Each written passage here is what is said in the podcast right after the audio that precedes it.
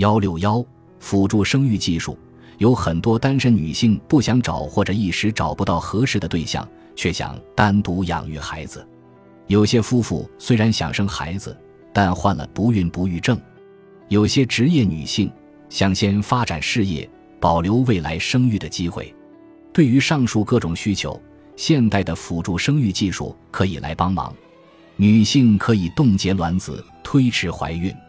随着体外受精技术的发展，植入双胞胎也是可行的。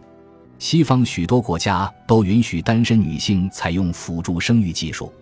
二零一二年，美国率先对女性开放冻卵服务。二零一四年十月，美国两大科技巨头苹果公司和脸书宣布，将提供冷冻卵子费用作为女性员工的一项福利。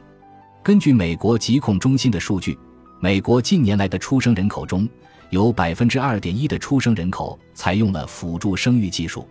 以色列是当今发达国家中生育率最高的国家。早在二十世纪八十年代，试管婴儿技术就已经在以色列得到推广应用。到了二十世纪九十年代，以色列生育诊所的密度已是世界第一。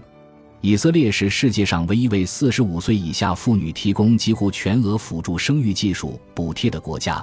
适龄女性无论是否结婚都可享有这种补贴，直到她拥有两个孩子。但目前在中国，辅助生育技术的使用受到一些限制。例如，原卫生部发布的《人类辅助生殖规范》中规定，禁止给不符合国家人口和计划生育法规和条例规定的夫妇和单身妇女实施人类辅助生殖技术。此规定在实际操作中，造成单身女性无法通过精子库、冻卵等人工辅助生殖相关技术行使自己的生育权。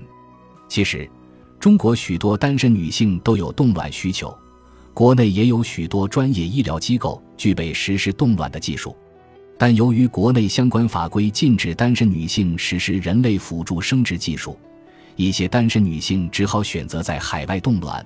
费用比在国内冻卵高得多。二零一八年，携程在公司内部启动生育福利项目，其中包括为公司女性管理人员提供十万至二百万元及七天年假，使他们能享有冻卵等高科技辅助生育福利。